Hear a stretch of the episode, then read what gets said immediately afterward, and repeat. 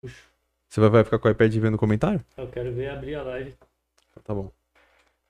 Sou tipo carioca do planeta. Não Estamos assisto, ao vivo. não assisto Pânico. Ah, cadê? Não apareceu pra mim aqui. Olha lá, tá vendo? Você acha que é instantâneo também? Entramos? Entrou. Boa noite, pessoal. Terça-feira. Fora da, da- do esperado aí, de Um segundinha. Tivemos um diferente. imprevisto ontem. Mas estamos aí, um pouquinho atrasado. Trânsito de São Paulo é assim mesmo. O único que chegou no horário aqui sou eu, que moro aqui. Choveu, É. berrou. É, São Paulo é choveu assim. para o São Paulo. Mas hoje, um convidado especial aí, que depois a gente vai apresentar. Depois a gente fazer o nosso merchan de sempre. Sim. Espero que vocês, estejam tendo uma boa semana de muito calor. Aqui, sempre bem ambientalizado também. E aí, Exatamente. Zéias? Aqui tá. Eu achei que ia estar mais quente, mas deu uma esfriadinha já. A gente chegou aqui pra montar, tava bem quente. Mas acontece, né? Deus vai. Deus proverá. O Isaías não sai do celular depois que ele ficou lendo no chat ali, Eu né, tô aqui Maga? vendo boa chat, noite, ó. Maga. Boa noite, Maria Salomé. Boa que deu boa noite. noite já. Aí, mano, pra mim não aparece aqui, velho. É, o que é iPad, né? Opa, É, já falamos sobre o iPhone já. Os nossos patrocinadores, sem É, mais Você delongas. fala aí que você é melhor que eu. Arroba, quer um presente, faz caneca, faz porta-copo, faz camiseta, faz boné, faz guarda-chuva, guarda-sol. Lançamos o desafio para envelopar um carro, quem sabe envelopa. Exato. Mas o Pedrinho ali tem um aviso especial da época de Natal, dezembro tá chegando. Isso. Continua normal os 10%, né, durante o programa. E agora que tá chegando o Natalzão aí, tem artes especiais já pra dar uma ideia. Ah, já vem, já, já tem aí. uma imagem lá Isso. sugerida. Papai um- Noel, um trenó, sugeridas, assim, Um já. duende, um será que tem? Jesus, que é importante, será? né? Será que tem Jesus no berçário? Tem duendes? Você acredita em duendes? Não. Eles mentem muito, né, meu? Bom, Mas é isso, 10% na arroba quero um presente durante a nossa live, durante o podcast. E também na Fofas Doces. Se você quer comprar um brigadeiro aí, um negócio gostoso para festa de final de ano, já pode pedir, encomendar. Durante a live, durante o nosso podcast também tem 10%. Vai lá no Insta, fala, ó, vindo o podcast tem 10%. O negócio é bom, você vai comprar porque é muito bom. O Williams vai receber também um presente da Quero um Sim. Presente e do Fofas Doces. Mas você que tá em casa, compra aí, garante 10%. Pensa assim, ó, a cada 10 brigadeiros que você comprar, você ganha um de graça. ó, matemático, hein? E o bagulho é bom, hein? Ó. É. A É, caneca também, compra 10 caneca, a décima primeira é de graça. É assim que funciona a vida do... é um empreendedor. negócios, ó. Mas é isso aí, nossos patrocinadores, muito obrigado pelo nosso apoio. E chegamos no episódio 10. Ô, é, contra tudo e contra todos, Contra hein? tudo e contra todos, estamos no décimo trabalho, episódio. Quem diria? Cansado? Mas- Sim. Mas Abatido? Também. Não, só, só, mas só convidado de peso, viu? Aqui não tem Tapa buraco não. convidado do hype só pra vir aqui e hypar os números. Aqui é conteúdo bom. O bom é que entrou na eternidade conteúdo na internet, né? Exatamente. Agora, Só se o Mark quiser você derrubar é da nós. sala dele, né? Sim. Na sim. semana teve aqui André Anéas. Nossa. Aí deu três dias ele tava lá na Ibabe. Ô, louco. Falei, mano, o cara topou, vem aqui. Que Que que é isso, hein? O cara deu uma moral pra nós. É. Só foi pra lá por causa daqui, hein? É, pode ser. A gente que É, levantou tem a bola moral. dele. Total, cara. É. Total. Então vamos apresentar o nosso convidado Nosso com querido... uma salva de palmas de todo mundo dessa sala, né? Que é Aí sim. Williams, o nome completo? Meu nome completo é Williams de Delira Amaral. Delira. É. Bacana. É um mais um colega de sala do Isaías, né? Isso aí. Isso aí. O... Precisando de nota também. O Também. Isaías chama o professor pra pedir nota. Ah, Tem que garantir, né? O que puder fazer, nós o que faz, puder né? fazer, nós dá um jeito. Apesar que com o André é de boa, né? Mas se Exato. apresenta aí pra galera te conhecer um pouco. Boa. Bom, gente, eu sou o Williams, é, tô, sou amigo do, do Isaías, privilégio caminhar com ele aí nesses quase quatro anos completos Graças de faculdade, né? Mais duas semaninhas aí, chega. Ah, tenho 33 anos, não tenho vergonha da minha idade, sou casado e muito bem casado. Aliás, esposa, você tá vendo, ó, te amo. Papai resistente, É, papai, papai fresco. resistente. Ó, parabéns, hein? Papai da Liz, quatro meses, coisa mais gostosa do papai. Tá dormindo bem? Graças a Deus, cara. Hã? Graças a Deus. A oração foi, foi intensa e forte ali durante a gestação, né? É, hoje sou, sou ministro de louvor da minha igreja, da Igreja Batista da Família, né? Vai cantar aqui pra gente É. um pouquinho. O violão tá do lado dele ali Meu já. Deus. Só se alguém me ajudar no violão aqui, mas tá tudo certo.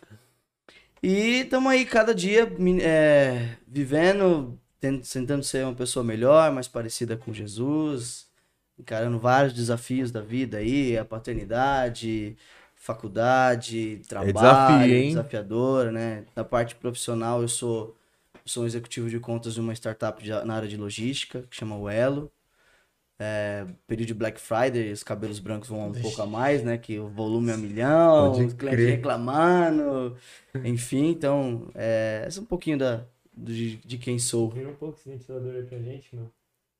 Black Friday deve ter esmagado. Nossa, não me fale, cara. Esse Pô. período a gente corre bastante, mas estamos aí, graças A gente vai chegar nessa fase da vida pra perguntar, porque eu sei que você deu uma rodada em startups aí. Foi, foi. Mas a gente chega lá. Ah, estamos com o Elon Musk aqui, então. eu- Mais ou menos. Bom, aqui a gente, o Zé explicou, a gente segue uma ordem cronológica Tá só bom. Entender um pouco da história, da bagagem da pessoa. Uhum. Então vamos começar perguntando, né, de onde você veio, onde você nasceu, você é de São Paulo mesmo. Sim, sim. Eu nasci em São Caetano do Sul, mas fui criado minha vida toda em Santo André. É, passei uma infância muito tranquila ali, meus pais bem humildes, meu pai é marceneiro autônomo, minha mãe doméstica a vida inteira, desde que eu conheço eles por gente, Uhum. né? Ah, então tive uma infância muito de boa, brincar na rua, esconde-esconde, ralar dedo no chão jogando bola, é, os primeiros selinhos nas vizinhas. O que mais? É, muita, muita, muito rala no joelho no- na, na, na rua, andando de bicicleta, carrinho de rolimã. E seus pais eram de igreja? Não, não. Meus pais não são cristãos até hoje, Uhum. inclusive. É, tive um contato muito, muito pouco, pouco coisa na minha infância com o meu avô, que boa parte dos meus tios e tias são, são adventistas, Uhum. né? Então, lembro vagamente, assim, de alguns momentos da infância de eu ir, de eu acompanhar meu avô na escola sabatina no sábado de manhã, né? As figurinhas, aquele quadro verde com as figurinhas tudo de, de veludo ali. É, Sempre fui muito de, de, de brincar na rua, de estar com meu irmão, tem um irmão mais novo, né? O Emerson. A gente tem quase três anos de diferença, então a gente praticamente cresceu junto ali, né? E, cara, foi. Eu, eu- graças a Deus eu tenho boas histórias da infância pra, pra contar, assim, não foi. é, nunca passando necessidade, Uhum. algo do tipo, mas foi uma infância muito, muito bacana, cercada de amigos ali, de muita brincadeira, muitas histórias de, de competição pra ver quem ganha tubaína com, com pão com mortadela pra ganhar É, gol o de bola. fute, o fute coisa de moleque, né? O rua de baixo contra a rua de cima, ganhar a medalha, aquela honra ao mérito que você vem, vem, vem compra na, na comprar o Da jogo com fitinha doce, azul, da da fitinha azul. 1,50 medalha, mas era um É. negócio. Várias, várias bolas jogando na, na, na casa do vizinho, os cachorros furando, bolada no portão. Aí você cresceu no ABC, então. No ABC. Pô. São Caetano é top hoje, né, meu? Na época já era assim. Então, como eu, eu só nasci em São Caetano, né? Ah. Então só foi registrado lá, mas a vida Morou. toda em Santo André ali. E, e, e- e até hoje onde meus pais moram lá, é um bairro muito tranquilo ali, perto da, da, da Palácio do Pão, ali, região do, do Jaçatu, perto do clube de Santo André. Então, uma região... O clube, o time. O time, o time. A gente jogava umas Olimpíadas lá de igreja evangélica. Ah, lá no Dela Antônia, né? É, não, É eu- ali? Não, não. O, Ah. clube do Santo André é do outro lado do, da Avenida do Estado. Ah, lá é o estádio. Lá do- é o estádio, lá é o Bruno José Daniel. A, a Uhum. igreja no qual eu me converti, é- a igreja Batista Curuçá, também disputava as Olimpíadas direto. né? Então, o Penha era famosíssimo. Chegou, a jogar lá. Eu cheguei, cheguei a jogar acho que uns 3 anos, 3, 4 anos. Porque eu- é, e os caras já jogavam há muito tempo, né? Era, era, um- um- Era da sempre em julho ali, era da hora. cara. Penha é Era da hora. tradição. Era da hora. Penha era tradição mesmo. Os caras falaram, ó, Penha tá, tá vindo forte. Eu fui o primeiro e único presidente da torcida maioral que fica Que que é registrado aqui, Que tá? honra, hein? Tem uma, uma briga da cúpula ali, quem era o presidente? Eu sei que fui eu, tá bom? Pete, Bruno aí. já era. Era quatro moleque, cinco que ia lá. Você é louco, fizeram milagre ali, mas viu? causamos. Tinha bandeirão, Ó, tinha faixa, tinha. Tinha até, mano. é lógico que durante todo esse tempo a gente fazia uma porrada de merda, né? Aí arrumava bambu pra pôr o bandeirão. Nossa. Aí no- teve uma vez a gente tava indo pra um dos jogos lá, aí na van da igreja, aí levava atravessado assim, sobrava um pedaço ainda, né, mano?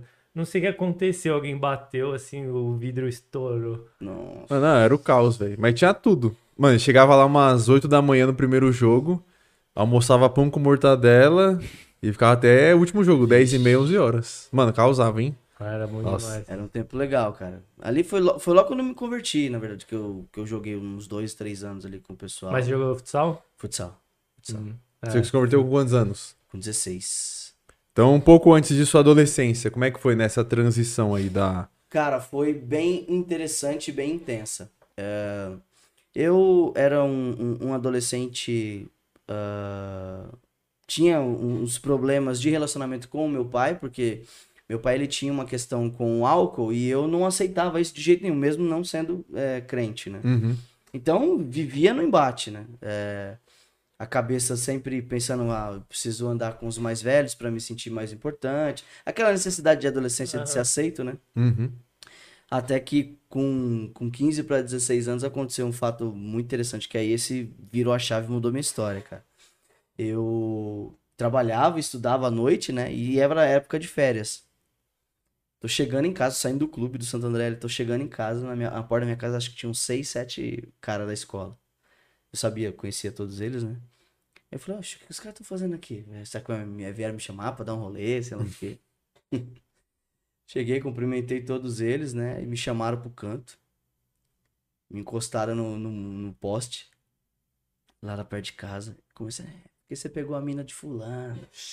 E não sei o que, você tá B.O.. larica, e tá, tá, tá. E eu falei assim, não, mas eu nem troco mais ideia com ninguém. Isso foi há dois anos, tinha 14 anos quando eu fiquei com a menina e tudo mais. É, não, porque a gente vai cobrar e não sei o quê. E eu já, eu já tava, acho que, já tinha virado transparente ali, que eu não sabia o que fazer. Aquilo foi tão. Eles não fizeram nada comigo. né? Por um livramento de Deus ali, porque, cara, eles chegaram a vir pra cima tudo. Eu sei que eu entrei em casa, cara, eu tava tão pálido, minha mãe falou assim: Meu filho, o que foi? Você viu um fantasma? Sete. Foi, é, mano, praticamente foi sete. E, e, e eram os caras mais, mais barra pesada, assim, da escola, né? É, E a partir daquele dia, eu, eu não tinha noção, mas hoje a, a psicologia avançou bastante. Eu tive uma, uma, uma síndrome do pânico muito forte ali. Depois desse episódio. Depois desse episódio, Uhum. eu não queria sair de casa, eu deixei o trabalho, eu não queria voltar pra escola de jeito nenhum. Imagina. Não andava na rua sozinho. Até aí depois, acho que passou uma semana mais ou menos, a- as aulas voltaram, né? Eu fiquei uma semana sem ir. Aí teve um dia que eu acabei indo. Fui dois dias até. Um, eu fui, meu pai me buscou na porta. E o segundo dia, é, eu lembro que o, todos esses caras estavam na escola. E eu não sei o que aconteceu, que uma professora faltou, a gente ia ser liberado mais cedo. Agora imagina a minha cabeça como é que tava. Cara, Aí fui, pa- fui lá no pátio da escola, passei a mão no orelhão. Falei, pai, ó, eu vou sair mais cedo e tudo mais. E os meus pais estavam sofrendo demais comigo nessa situação, porque eles não sabiam mais o que fazer. Porque na, hoje em dia já é meio, não é aceito, né? Uma criança que tem síndrome do pânico, imagina na época. Então, aí foi. Eu lembro que quando eu liguei pro meu pai do orelhão, chamado a cobrar, ele. Nossa. Meu pai começou a chorar. Falei assim, meu filho, calma. Para com essas coisas na sua cabeça. Eu lembro que eu saí primeiro que todo mundo. Correndo, fiz uma rota totalmente diferente do, do caminho. né? Aí no meio do caminho ele me encontrou, ele pegou, passou em frente à escola. E realmente estavam todos lá no muro esperando eu sair, porque eles não tinham visto eu sair pra poder, sei lá o que, né? Tava esperando mesmo? Tava, Nossa, tá maluco, mano. velho. tava. Isso depois de, depois de umas duas semanas que eles tinham aparecido lá na porta de casa. né? Nesse período, os meus tios, que moram praticamente no mesmo quintal da, da minha mãe, né? Eles é, decidiram ir lá. Falaram assim, ó, nós viemos orar por você. Aí eu, tá bom, né? Tipo, não sabia nada, manjava nada dessas coisas de, de Fica à de vontade aí, né? né? Falei, você pode orar. Eu, na verdade, fazia meio que uma chacota, que a minha prima, filha deles, vivia na igreja, né? Ensaio da dança. E de domingo, assim, "Ah, esse povo aí vive mó bitolado, não sei o quê. Eles vieram e oraram por mim. Eu não lembro da oração, mas eu lembro que o efeito dela foi quase que instantâneo, porque no mesmo dia eu comecei a ir pra igreja com eles. Hum. Isso, agosto de 2004, é, foi. E eu lembro na época que, no- que era um congresso de dança na, lá na igreja. E eu lembro que, que a igreja que ganhou o, o- aquele congresso era a igreja, a PIB de São Mateus, se não me engano. Ah, era um campeonatinho. É, era, eles chamavam as as- os, os ministérios de dança das igrejas batistas e para se apresentar e o melhor ali tinha os jurados, tudo, e levavam um prêmio, algo do tipo. Doideira, É hein? lá, né? Tipo, Não, mas primeiro, tipo assim, você chega, você vai, você chega ali, você não manja nada de igreja. Um congresso de dança onde só tem menina, fala assim, eu me achei. É aqui. Vou dançar. É, não, não, é aqui, vixe, já um monte de menina bonita e tudo amiga da minha prima. Eu falei assim, vixe, já era, estourei. Vou continuar. É, vou continuar aqui não. Gostei, benção esse lugar. e aí eu lembro que a PIB de São Mateus dançou aquela música do Diante do Trono. Vem, filho amado, vem em meus braços. E aquilo não saiu da minha cabeça, cara. Aí eu lembro que eu fui, continuei indo, indo, indo. Passou um pouquinho. O... Eu lembro que teve um domingo que eu tava lá e eu não tinha aceitado a Jesus ainda, né? Uhum. E aí, sabe quando você vai e você, putz, eu devia ter ido lá na frente, devia ter ido. Aí fiquei a semana inteira, não, fosse domingo, o pastor fizer apelo, você o primeiro a estar lá. E fiquei a semana inteira, a semana inteira, maior expectativa. Aí quando chegou no domingo à tarde, ele terminou de pregar, fez o apelo, tava lá na frente, o primeiro. Eu lembro que um dos pastores auxiliares da igreja me, abra- me abraçou e parecia que era o próprio Jesus ali me abraçando, tipo, me recebendo, sabe? E a partir dali a vida começou a mudar, cara com 16 anos. É claro que ainda teve uma fase de. É um processo, né? Aí, aí eu Uhum. lembro que eu comecei a trabalhar no McDonald's, fiquei bastante. Tive que me afastar porque eu trabalhava de domingo feriado e tal. Depois eu fui trabalhar no escritório de contabilidade, ali fiz amizade com as pessoas dali que eram mais velhas, era balada todo fim de semana. Ah, eu quero também, vamos lá. Então, tem um, processo aí até, até falar assim, opa, vamos seguir Jesus direito, né? Porque acho que o que virou a chave também foi quando eu comecei a, a, a frequentar o Ministério de Louvor, né? Participar dos ensaios, tudo.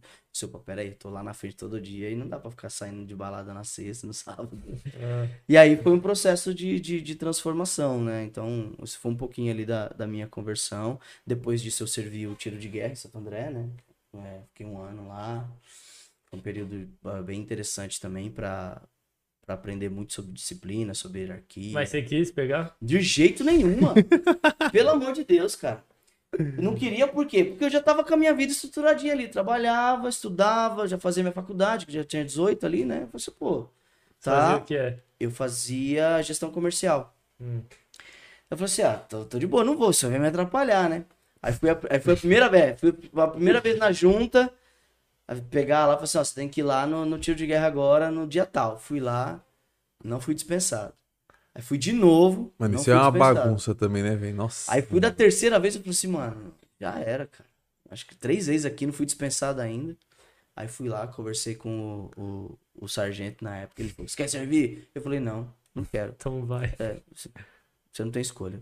Pronto. É, é sempre assim, mano. É... E assim, foi um, foi um período de, de bastante. de muito aprendizado, assim, Uhum. cara. Principalmente por esses dois princípios que eu falei pra vocês, de disciplina e de hierarquia ali. Claro que foi puxado acordar três e meia da manhã todo dia, dormir meia-noite, né? Porque ia, pro, ia pra instrução de manhã, dali pro trabalho, do trabalho passava em casa, tomava banho rapidinho, comia alguma coisa e faculdade. O que que faz de manhã lá? tem, você tem instruções sobre, sobre a, ques- a questão ci- civil, né, de, da sociedade, de como o tiro de guerra é, é, contribui na parte social, na ajuda de, na, aos ex-combatentes, que tinha uns lá da primeira, primeira e segunda guerra em Santo André, os ensinos da- do que é ser um militar, enfim, é, um, é como se fosse uma, uma escola preparatória para você ir para realmente para se você quiser seguir Hum. carreira militar no exército ali, dali você já sai com muita base, né? E ali você aprende a marchar, você aprende hino de tudo quanto é tipo de frota, infantaria, artilharia. Hino de ban da é, bandeira. tá, hino de juramento à bandeira. Aí, Pedrinho. Ah, e no da bandeira tem que saber. Você sabe? Desde o colégio. Você sabe? Já pô, Que tem vinha- que dar, né? É isso É, aí. japonês isso aí. Tem quatro filhos? É. Vai ter que saber o original, né?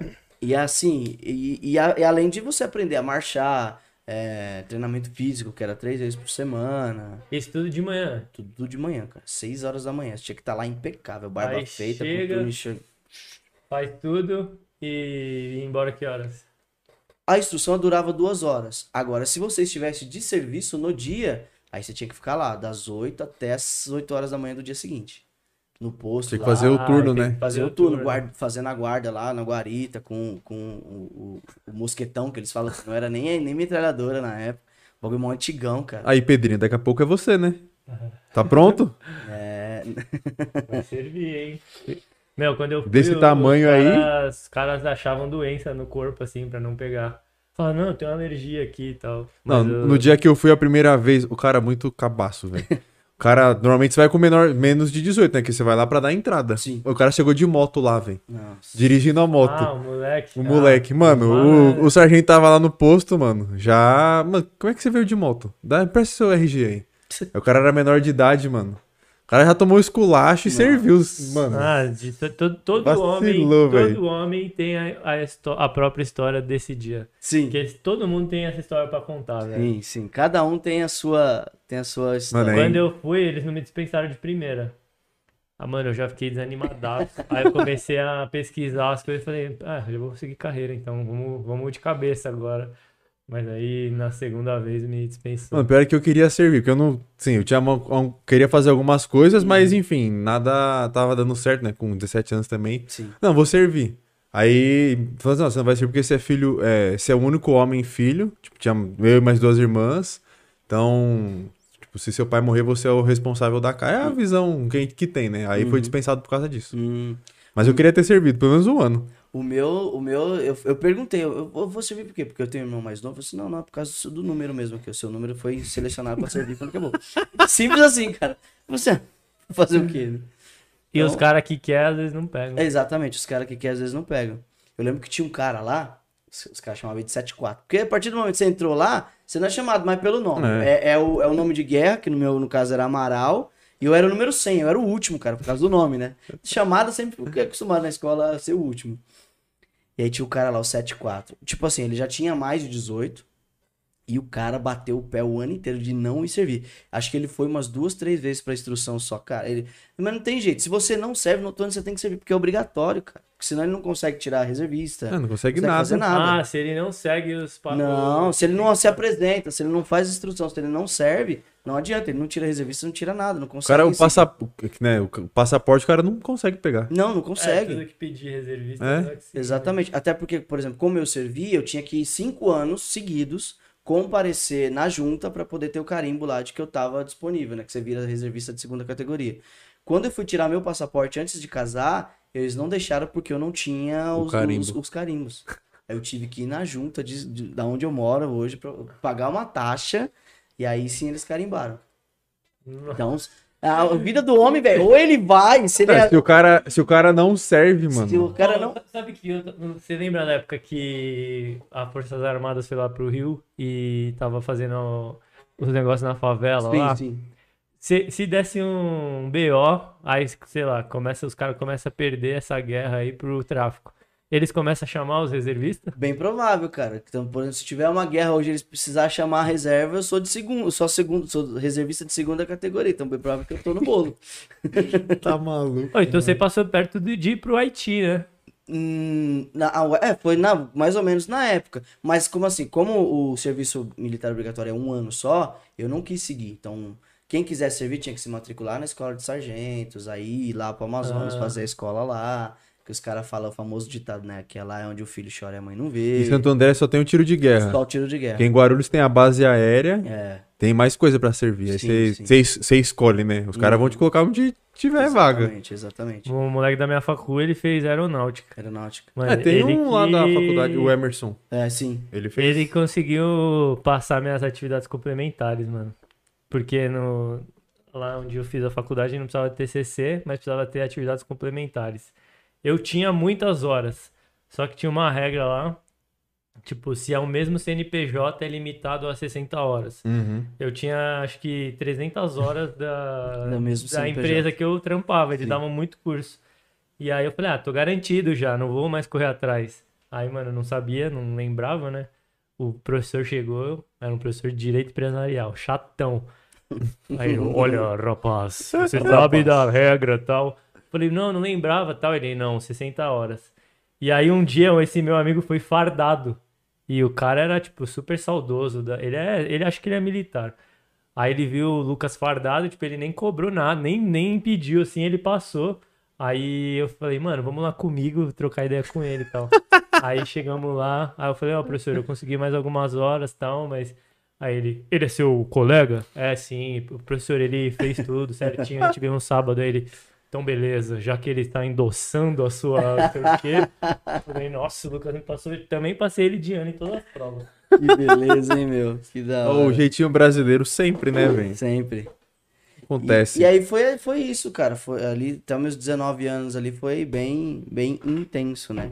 Mas isso, como eu tinha uma agenda muito lotada, me, me impediu de fazer zoeira, de falar assim, "Ó, agora eu vou seguir esse Jesus de verdade, pronto. E é assim, final de semana que eu tava em casa, era ensaio da igreja, mexia no som, louvor, intercessão, até eu fiz parte um tempo. É. Isso na igreja que você se converteu. Isso, lá na igreja Batista Curuçá, que, era, que é onde eu me converti, né? Fiquei nove anos lá, É, em Santo André. em Santo André. Quanto menos coisa na cabeça, é louco. mais coisa ruim vai brotando. É. Então, se você tá cheio de coisa pra fazer, é muito melhor.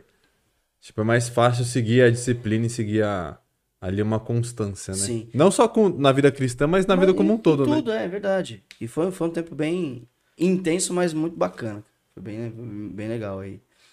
Depois disso foi. Aí veio. Você, muda de, de trabalho, você começa a namorar, né? E- você tinha o quê? Uns 19? Aí eu tinha 19 para 20 anos aí nessa época. né? Porque você se alista com 18, né? Ali, Uhum. para 17 para Uhum. 18 e serve no ano seguinte. né? Sim. E aí foi embora, começando a trabalhar. Eu trabalhei, eu sempre trabalhei com vendas, né? Ah, trabalhava numa empresa que era, que era de um. O dono era um, membro lá da igreja que eu trabalhava. Trabalhei seis anos lá, né? E com ele. E ali que eu desenvolvi esse negócio de, de trabalhar como vendedor, tudo. É o sonho da minha vida ser vendedor, nunca foi, mas tá tudo certo, né? Eu, eu, na verdade, eu queria ter seguido educação física. Cheguei até a fazer vestibular na faculdade que tinha lá em Santo André tudo, mas acabou não, não indo. Eu fiz uma semana de educação física. Uma semana. Ó, primeira aula. O professor chega.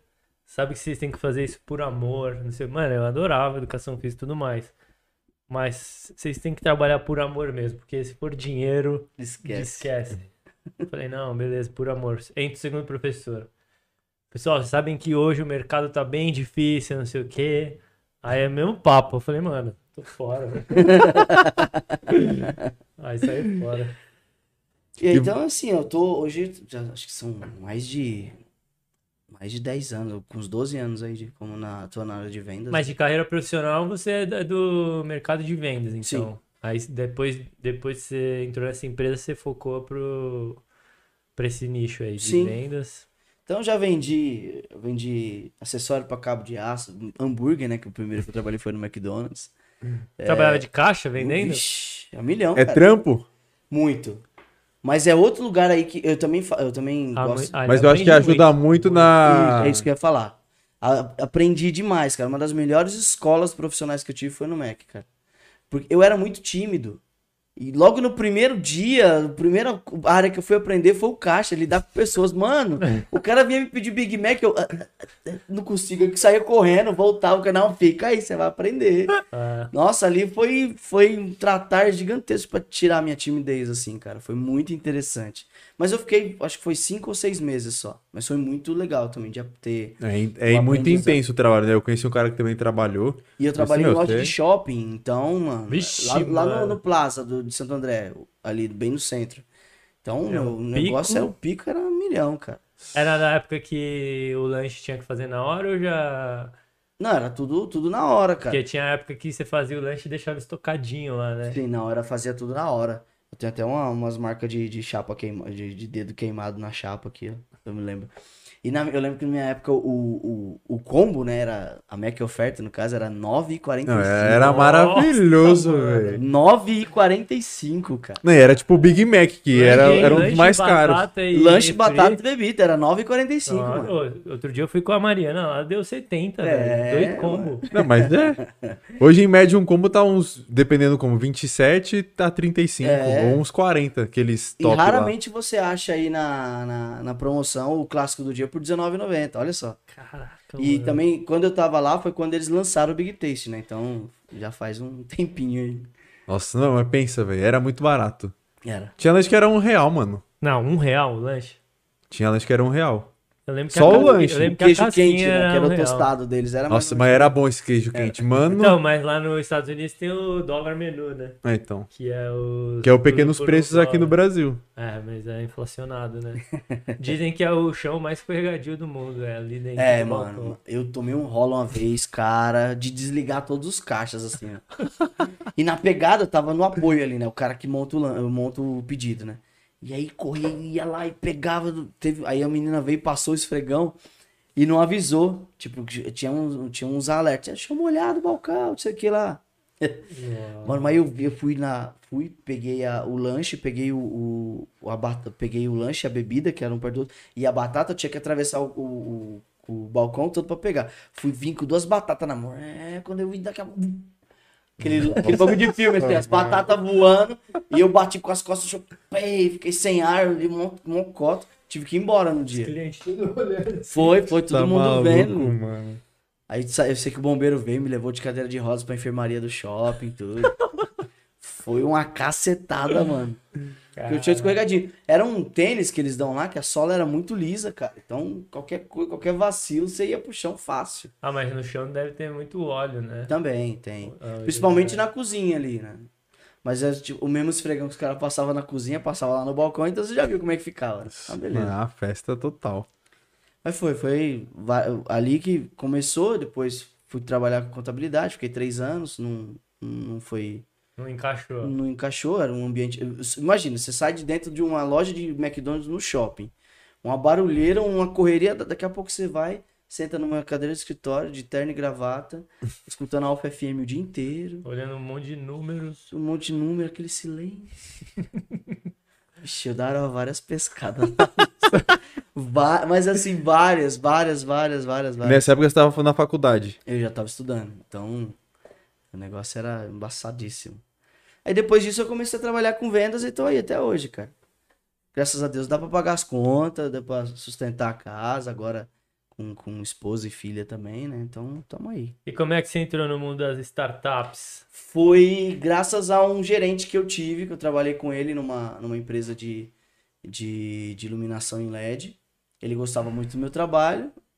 Aí eu recebi uma oportunidade para trabalhar numa outra empresa, eu saí. E aí ele mandou um WhatsApp um dia para mim e falou assim: Ó, tô com essa oportun- oportunidade assim, assim, assado. E era para ganhar 200 reais a menos do que eu ganhava nessa empresa que eu tava. Eu falei assim: "Ô, cara, eu posso participar? Ele, pode, claro. Ele falou assim: na verdade eu mandei querendo que você viesse.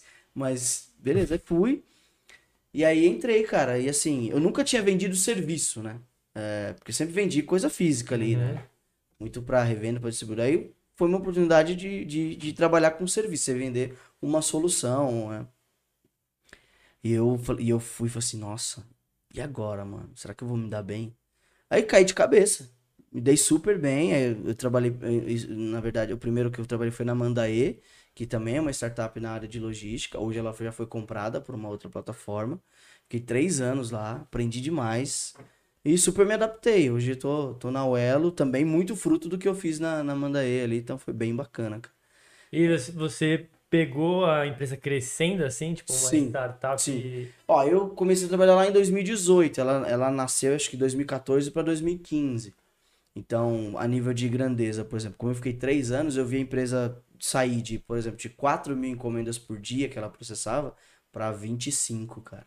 Caraca. Eu vi ela mudar de galpão, vi ela vi entrar e sair três gerações de pessoas, né? três anos isso, É, né? porque assim, é é uma rotatividade é muito grande. Então, eu trabalhei com duas equipes de vendas diferentes. Aqui eu, traba- aqui eu tava, depois uma outra, e depois uma outra ainda quando eu tava saindo, né? Então, roda, o pessoal roda muito, não sei qual é que é. E eu, eu queria fincar raiz ali porque era, tinha muita oportunidade, cara. E esse mundo do startup tem muita oportunidade. Se você se, se, você se relaciona bem, você aprende bem do, do negócio ali, você tem, você pode ir para N áreas, né? Então foi um tempo bem é, é, de muito aprendizado e de muita gratidão a Deus, porque a minha vida profissional, cara, foi. Fez um. um Foguete, ali, sem ré. Foguete, cara. sem ré, total. Não, eu acho louco, porque normalmente, né? a gente quer entrar numa empresa que já é grande. É, é difícil você ver ela crescer muito mais disso. Sim. assim, tipo, se você pegar uma empresa muito grande, mano, ela não vai mudar nada. Agora, uma startup, você acaba criando um vínculo com ela, porque você meio que é um filho que cresceu ali, Sim. né? E eles têm uma, uma, uma dinâmica muito interessante de, de trazer para você um senso de dono do negócio Uhum. também, né? De apresentar números, de, de Uhum. contar com a sua opinião, de, de dar voz para você é, colocar ali as suas ideias. Isso é, é muito bacana, cara. E o que, que vocês vendem é, especificamente? É, é serviço de logística, de entrega De mesmo. entrega. né? A, grosso modo, é isso. A a Amandae era uma, era uma plataforma que ela é, jun- é, fazia a conexão de você, que você tem um e-commerce, por exemplo, né, com as, as principais transportadoras aí do mercado, né? Então ela fazia toda essa intermediação e também a gestão de tudo. Então toda a responsabilidade era da Amandae. Ma- Mas você tinha. é, mas quem entregava eram as outras transportadoras que tinham par- parceria com eles. A Uela ela é um pouquinho diferente, porque ela tem uma questão mais expressa ali de, nas regiões urbanas, não tem parceria com outros transportadores, a entrega é direto pela própria Uela ali com os motoristas parceiros, enfim. Mas a, a dinâmica, assim, praticamente é a mesma, de plataforma, de tecnologia, de gestão, de rastreio, de você ver o carrinho chegando lá, tal, igual tem umas por aí. Chama o Elo. Uelo. U-E-L-L-O. Hum. Dá uma pesquisada Então é lá. tipo assim, ó, eu tenho um e-commerce e aí vai, tenho meus produtos aqui em casa. Aí eu me cadastrei lá na plataforma, eles vêm buscar aqui e entrega. Isso. Ah, show. É isso aí. Toda, a partir do momento que você fez a parceria, a gente coleta aqui, faz todo o processamento e entrega no, dentro da, da, da zona de abrangência. Ah, não precisa ir no correio. Não precisa no correio. Nossa, mano. É, Viu? Aí, ó. Eu ia me- Conhecereis a verdade, é bom, cara. hein? É. Eu fiquei, fiquei intrigado com esse serviço aí. E o, uma pergunta também, né? Depois a gente, a gente pode ir para outro assunto, mas é tipo a pessoa. Eu não sou uma empresa, mas eu quero fazer uma entrega. Eu consigo como pessoa física? Eu não recomendo, e a gente também não tem esse perfil, porque a ideia de- de- dessas startups da- na área de logística é ela, ela desenvolver mesmo uma parceria de dia a dia com, Uhum. com o cliente, né? Então, quando você tem a necessidade de um, de um algo esporádico ali, às vezes não vale a pena até financeiramente falando. Entendi. Aí, tem, aí o correio da vida funciona. Tem que ter pra isso. demanda mínima, então. É, alguns casos sim. É, acho pra fazer sentido, né? Ó, o Vini mandou um beijo no Will e em vocês. É, Valeu. Vini. Olá, rapaz. Tá doido, É, velho. Esse aí é um senhor Vinícius, né? Casou recentemente. Casou também. É. recentemente. Abração. Ele é vizinho aqui. aqui É, em é? cima. Depois vamos lá perto. bater na porta dele. Ué, Se vista, menino. Ah, Não. o- Ele tava precisando de trabalho agora há pouco. Eu ouvi ele falando na, na faculdade. Ele precisa do quê? Ele tava apresentando Ele tava apresentando um trabalho. Trabalho. Ah, apresentando. Depois falei, pensei, precisando de trabalho. ele tava apresentando, eu ouvi ele falando. Boa. E. É. Não, eu tô pensando aqui agora nessa entrega aí. Mas preciso. Depois você, é- depois você, é, depois você cara, pensa no relaxa. trabalho. Vamos voltar Depois a aqui. gente conversa com mais Você, calma. você, né, tava trabalhando, estudando, não sei o quê. Como é que a igreja ficou nesse momento, né? De vucu vucu, não sei o quê. Começou a é, a servir no Ministério de Louvor. Como é que foi? Não, acho que eu preciso fazer a faculdade. Preciso, se você fez algum curso antes de louvor, como é que foi isso pra você? Boa. É... Eu sempre cantei desde pequeno. Minha mãe tinha um sonho de me colocar no Raul Gil. Era incrível. Olha lá. Cara, eu lembro que na infância ela me deu um, um microfone de plástico, comprou na feira. Cara, eu botava na, na, na vitrola lá os LP do Zezé de Camargo e Luciano, mas ó, descascava, ficava o dia inteiro cantando. Mas eu falava de me colocar em algum lugar pra se apresentar, já morria de vergonha. Como eu falei, eu era muito tímido. Uhum. E aí, quando, quando conheci Jesus, comecei pra igreja, é, passou um tempinho, né? Eu comecei a, a, a frequentar os ensaios, né? Do, do Ministério de Adolescentes, né? De louvor. E, cara, eu super me achei, né? Falei assim, "Não, é aqui que eu me sinto muito bem e vambora. E, e, e assim, por mais que eu tinha as rotinas de trabalho, de faculdade, de tudo, isso foi uma coisa que eu não abria mão de estar. Uhum. Às vezes eu virava a noite no quartel, mas de manhã eu tava lá na igreja lá, cantando no louvor ou na IBD. Então foi, foi, eu não abria mão de de de estar ali, porque, cara, Jesus é embaçado demais, né, mano? Ele Sim. me encontrou ali, e assim, toda essa trajetória, acho que sem ele não faria sentido algum, assim, sabe? E, e quando se fala de louvor, cara, é, eu tenho plena convicção de que ele me, me chamou pra isso, cara, pra tá, pra tá ali ministrando o coração do povo. Eu me lembro que Acho que foi em 2008, foi a primeira vez que eu estive diante da igreja, eu com eu dirigindo o louvor mesmo, então foi foi bem é, é, aquela coisa, no, primeira vez, um nervosismo, você gagueja, sua, e, é e fala besteira, né? Toma Não, uns versículos nada a é, ver. toma uns ralos do pastor, o povo ri da sua cara, mas o começo é assim mesmo, né? É. E, e faz parte. E eu lembro que, acho que 2010 para 2011, eu fiz um, um curso voltado para essa questão de, de louvor e adoração, que foi na escola de adoração. Né? Então, Aí depois eu passei a servir lá na escola como voluntário por 5, 6 anos. Escola de adoração? Isso. O que, que é essa escola? Era, era um, um seminário que acontecia uma vez por ano, né, voltado para músicos e, e, e cantores, para falar sobre a, a vida, a vida espiritual, falar sobre questões técnicas, abordar temas específicos todo ano, né? E tinha uma equipe que fazia toda a parte de divulgação, a equipe de louvor da, da, da escola, né? Até o, o Roger, que é o, que é o líder até hoje, ele... Isso é da sua igreja? Não, não, Ah, era de uma, de uma outra igreja. E aí eu fui, uma, uma, uma fornecedora do- da onde eu trabalhava, e falou, ó, eu- já a gente conversava muito, falou assim, ó, tem esse curso aqui, quer fazer? Você demorou. Aí fui, super, assim, ali, ali como... Chegou na- até ali, a gente andava mais ou menos assim, eu falei assim, ah, o louvor é isso aqui, igreja. Depois que eu fui pro curso, meu, minha visão ampliou de um jeito, cara, Uhum. que isso me ajudou a conhecer melhor a Deus, a entender mais sobre questões de, de, de ministério, de chamado, e principalmente sobre mim, né? Sobre onde é que é o meu espaço no corpo de Cristo ali, né? Sim. E, foi, e aí super me adaptei, servi por bast- muito tempo lá na, na, como, volun- como voluntário. Conheci a minha esposa na, na escola. Foi, ela, ela foi um dia para ser uma um, para ser eh, ministrada, né? Foi uma das alunas, eu já estava ali há um- bastante tempo. E foi bem, bem legal, cara. E a partir dali, fui só me adaptando, me, me, me aprofundando cada vez mais. Né? Chegou um tempo na igreja que a gente passou, um- foi um tempo interessante que a gente ficou sem pastor, né? Uhum. né, O pastor ele estava há 16 anos lá né, na Igreja Batista Cruçá e ele recebeu uma oportunidade para ir para uma outra. E esse, esse processo de sucessão, não sei se vocês já enfrentaram isso, lá foi muito intenso. Por quê? Ficamos três anos sem pastor. Nossa.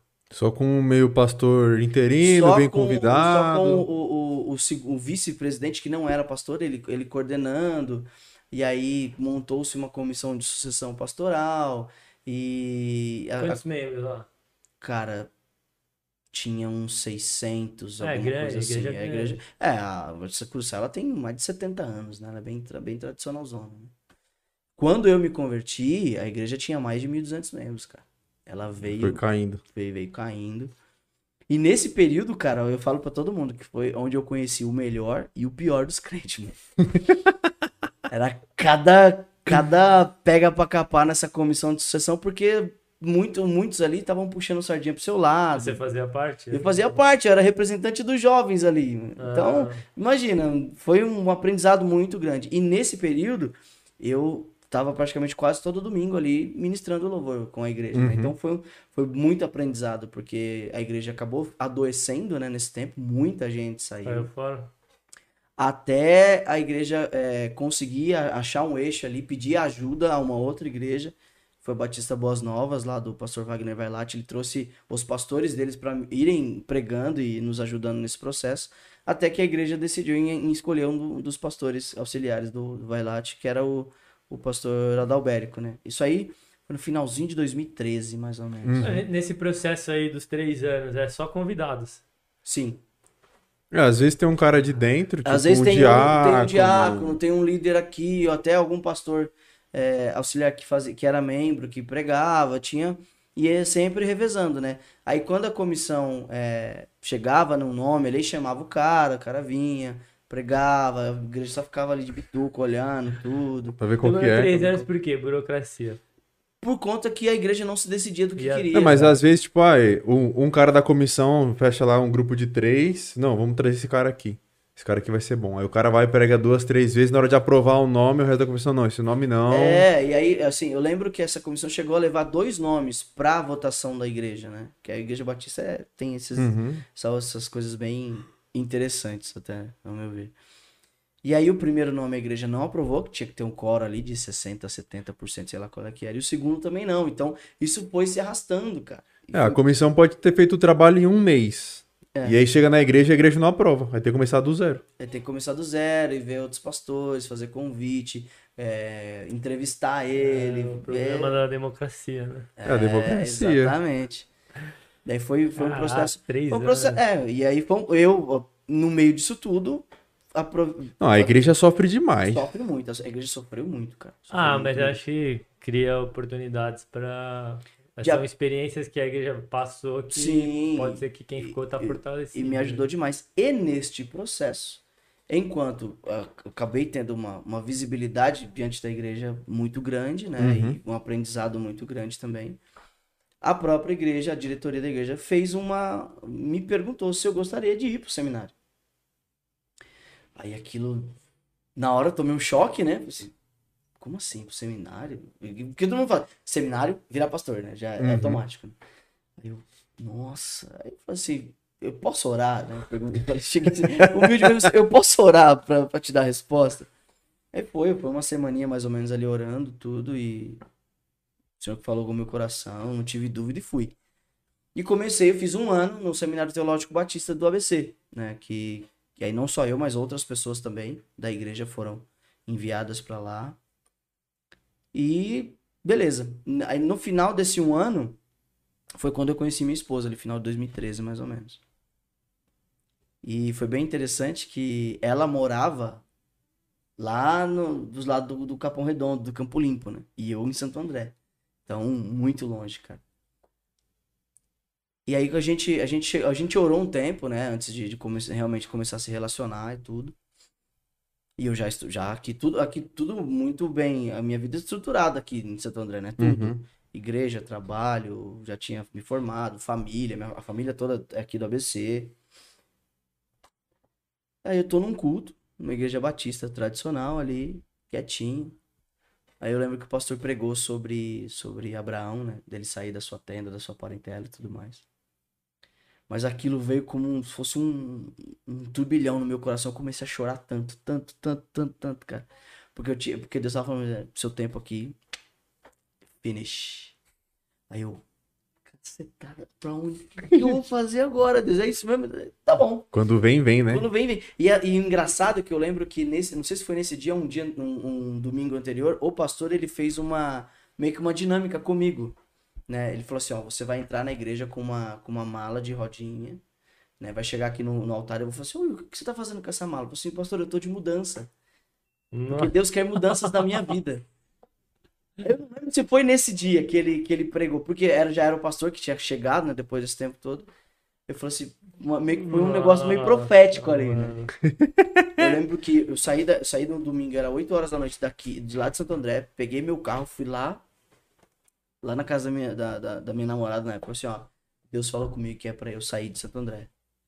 E aí, na época, foi meio que, meio que normal, eu saí de lá e acabei vindo congregar com ela numa igrejinha, que ela, ela era de uma igreja chamada Avivamento Bíblico, Penteca? numa portinha de aço que tinha acho que 20 ou 30 pessoas no máximo a igreja. E ela era um, meio que uma faz tudo ali, né? Eu falei assim, Deus, o senhor vai me tirar Nossa. daqui vai me colocar lá. Aí Deus, vou. Eu falei assim, então amém. Beleza. E aí mudei, cara. Minha vida toda foi, foi mudando de, de Santo André pra, pra cá, pra E aí todo, Sul. todo domingo você fazia essa viagem. Todo domingo fazia essa viagem. Eu vinha pra cá, Mas você já fazia seminário?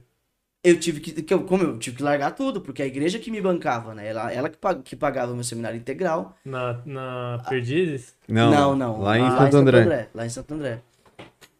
E eu tive que abrir mão de tudo, larguei tudo pra trás e, e fui, porque o senhor tinha falado comigo e eu, não, e eu não duvidei, entendeu? Caraca. E fui pra lá e fiquei um ano nessa igrejinha, né? Ali, mesma coisa, servindo ao Senhor no louvor ali, quietinho. Mas eu tinha certeza que não era ali que nós iríamos ficar. Até que tive uma experiência muito louca com Deus um ano depois. Aí isso a gente já tava noivo, né, pra casar. E já... Rapidão, essa igrejinha não tem denominação, quase. É, é, chama, é a Igreja Evangélica Avivamento Bíblico, né? Então tem vários avivamentos bíblicos espalhados aí por São Paulo, pelo Brasil, tudo. Mas não tem uma, não é uma denominação mesmo. assim. Não é, um, não é muito conhecido, né? né? Tipo, Não, não é tão não batista, presbiteriano. É, tipo, o pastor lá não é um teólogo, por exemplo. Não. Tá. Na verdade, o, quem, quem nos liderava lá nem era pastor mesmo, né? Era, ele era um presbítero que falava, né? Tudo. Ele é muito amigo nosso hoje, inclusive. E aí, nesse processo, cara, de. Eu falei, Deus, eu sei que o senhor não me trouxe pra. A gente, eu sei que foi um tempo de aprendizado aqui tudo, mas e aí? Mano, eu conto essa, eu conto essa experiência e ela, ela é muito louca, cara. A gente comprou o apartamento, né? Lá, lá, lá onde eu moro hoje. E eu mudei pra lá antes de casar, né? Então, porque que aconteceu? Eu consegui um emprego numa, numa metalúrgica lá do lado de casa, lá no Taboão da Serra. Então, larguei os seis anos aqui de trabalho e fui trabalhar lá pra ficar mais fácil. Uhum. né? É, E eu lembro que eu tava no apartamento vazio, o apartamento só tinha cama, uma arara, uma cômoda e uma TV, uma TV de tubo de 20 polegadas que eu, que eu tinha no meu quarto. Foi o que eu levei pra lá. Não tinha, não tinha geladeira, não tinha nada, fazia tudo na, na sogra ou no trabalho, né? Estou eu de madrugada, né, a porta aberta e, e não, como não tinha é, na, na, na sala, não tinha é, cortina, essas coisas todas. Então a luz entrava direto da, da noite, ficava bem clara, né? E eu tô dormindo de costas, a porta aqui. Aí eu sinto um negocinho no meu. no meu- Pelo amor Tá maluco, Assim, velho. Eu já dava, Fez um, assim, ó, fez assim, ó, um, um- três vezes. eu já dava um tapão, velho, sem olhar pra trás. Eu, eu dormi, eu tava muito louco, acho que ele tava naquele sono gosto profundo, né? Mas eu senti. Aí falou assim pra mim, é pra sair. Eu, hum, hum, é pra sair. Eu, ah, é pra sair, ah, tá bom. Aí eu, "Tio, quem que falou comigo? Aí eu olho assim, só dá pra ver a sombra indo embora. E eu meio que eu vi meio que uma roupa branca, assim, tá ligado? Mano, na hora, na hora, assim, foi Jesus que veio aqui falar comigo, cara. E aí foi mais um processo de transição, de eu sair dessa igreja pra onde eu estou hoje, que é a Igreja Batista da Família, né? E foi até um processo bem interessante, porque a minha esposa tinha muitas raízes ali, né? Ela era muito apegada às coisas ali. E aí, até. Aí eu contei essa experiência pra ela e mesmo assim ela não acreditou. Eu falei assim, não, que isso? Deus vai ter que falar comigo. Aí beleza. Aí um dia Deus falou com ela, na palavra mesmo, ela entendeu que tinha que sair. E estamos lá, tem seis. É, eu tenho seis de casado, é. Um pouquinho, quase sete anos que a gente tá. Lá também foi muito legal. Porque a igreja, ela, é uma igreja, ela era uma igreja pequena, tinha. Vai, quando a gente chegou tinha 150 membros ali, alguma coisa assim. Era uma igreja de bairro mesmo, bem na comunidade. Uhum. Hoje ela tem quase 500 membros, tem o seu espaço próprio, que cabe pelo menos umas mil pessoas ali no culto, construiu com seus próprios é, recursos, sem pedir ajuda de ninguém, por milagre de Deus. Porque o povo que frequenta ali é um povo humilde ali, né? Uhum. De, de, de mé- média baixa renda. É um pessoal super acessível, mas que viveu um, um milagre de Deus. É muito legal fazer parte dessa história, né? Então, estamos lá. Quase uma Até hoje. startup também. Quase uma startup, mas do reino dos céus aí. né? Ah, maneiríssimo, hein? Então foi é, um pouquinho aí da, da, da caminhada. Claro, tem outros detalhes, assim. E hoje você é, é ministro de louvor lá, Sim. mas é, é como profissão, não? Ou é, é como Voluntário. voluntário? Voluntário, voluntário. Se um dia for profissão, glória Tá, aí Deus, você né? resolveu fazer Ah, teologia. boa, boa, verdade. Passado todo o processo de noivado, de mudança de igreja, de casamento, assim que as questões, tudo, tudo ficou estruturado, a primeira coisa que Deus pediu pra fazer é pra voltar pro seminário. Primeira coisa. Mas assim, não, não teve nem. Foi lá, casou, pagou as contas, liquidou ali o cartão de crédito, as dívidas e tudo mais. A hora que ficou tudo redondinho, bonitinho, Deus falou assim: "Ah, agora tu vai voltar pro seminário. Aí eu, tá bom, Deus. Aí conversei com a esposa, a esposa, você vai voltar pro seminário, ser pastor, não sei o quê. Só, mas é Deus que tá mandando, mulher. Eu vou fazer, eu vou falar que não. Aí, então tá bom, você vai voltar, você vai voltar pro melhor, então. Aí, beleza.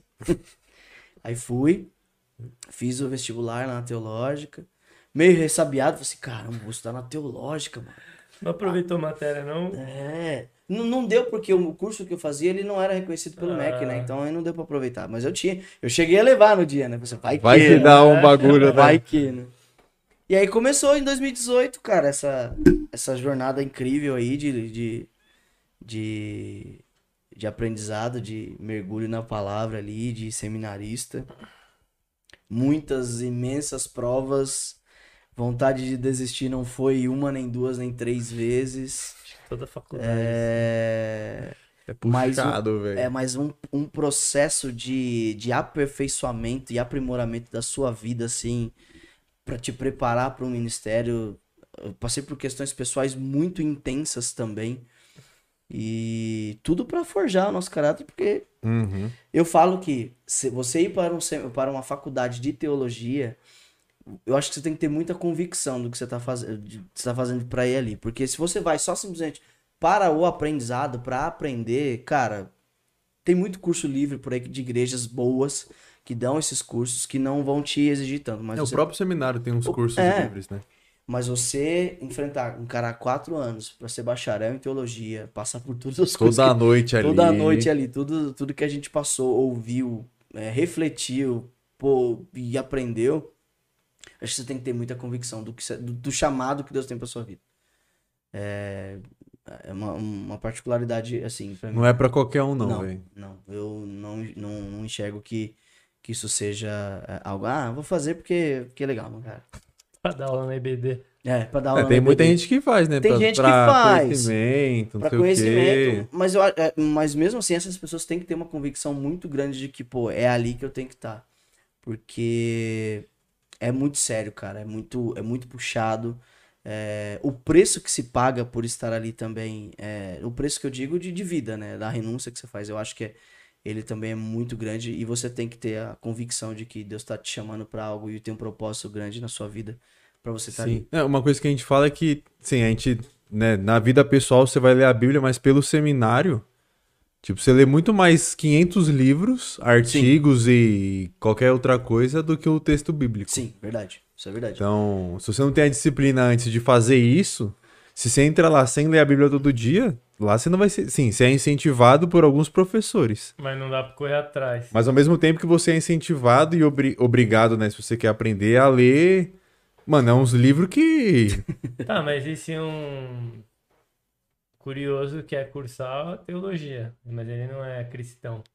Na teológica ele Vai nem consegue mal? entrar. Vai passar mal?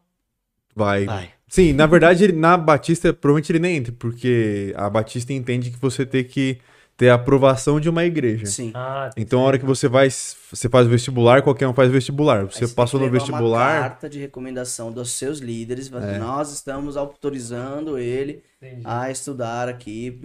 E aí legal. o, esse papel diz que a igreja vai acompanhar o seu crescimento e a sua vida espiritual. Ah, por isso que vocês têm que pegar lá. A assinatura do pastor titular ou de quem vai acompanhar você. Sim.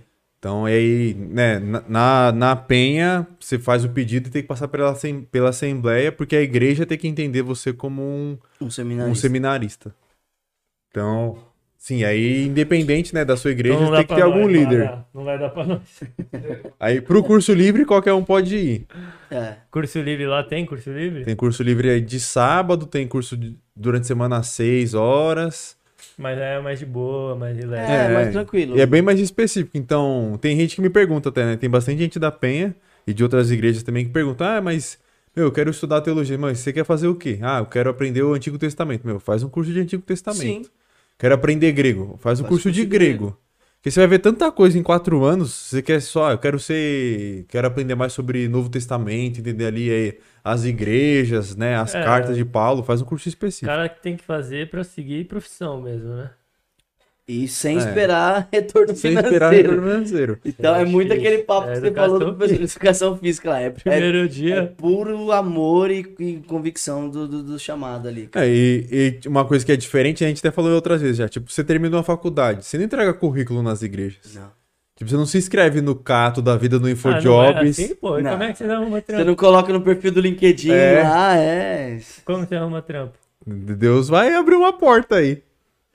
Então, tipo, não Ah. tem. Se você procura. eu- Ah, mas eu- você também pode abrir uma igreja, velho.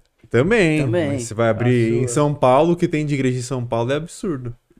Mas, tipo, uma coisa que é. Isso, né? Pensando nesse lado financeiro, Aham. é uma faculdade cara. Sim. Tipo, agora no último semestre teve um Que deu uma desconto aliviadinha, né? maravilhoso. É. Mas a gente chegou a pagar quase um barão de faculdade. Por mês. Todo mês um barão. Agora deu uma diminuída porque mudou a diretoria, enfim, um monte de coisa.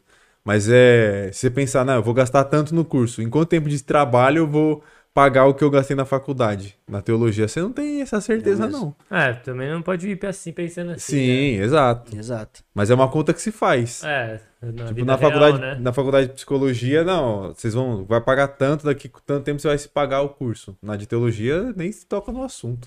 É verdade. Porque talvez você saia de lá e Deus. É, muitas vezes, né? O, o próprio André Anéas e outros entrevistados aqui falam assim: não, quando eu tava raspando o fundo do tacho, já tirei a poupança, tirei o fundo de garantia, aí uma igreja me chamou. Então, tipo, você não tem Ah, mas vocês ali. ficam esperando um convite. Eu, É. eu acho que Ou você pode ir em algumas Leigo. igrejas tem que atrás. se expor muito. Tipo, você, É. você quer arrumar o trampo, você tem que falar, meu, eu sou Não, seminarista o de o- ano, não posso pregar aí. Então, é o, o que o Vitor, né? O Eliezer Vitor, pastor da Penha, ele indicou pra mim pro Bala assim, meu. O que ele fez na época dele? Ele ligava pras igrejas pequenas, igrejas aí, meu. É, faz sou seminarista, quero nome. Faz pregar. teu nome! Igual Meu, tem agenda, aí. tem agenda e vai embora. Se joga no mundo, assim. É, pega stand-up aí.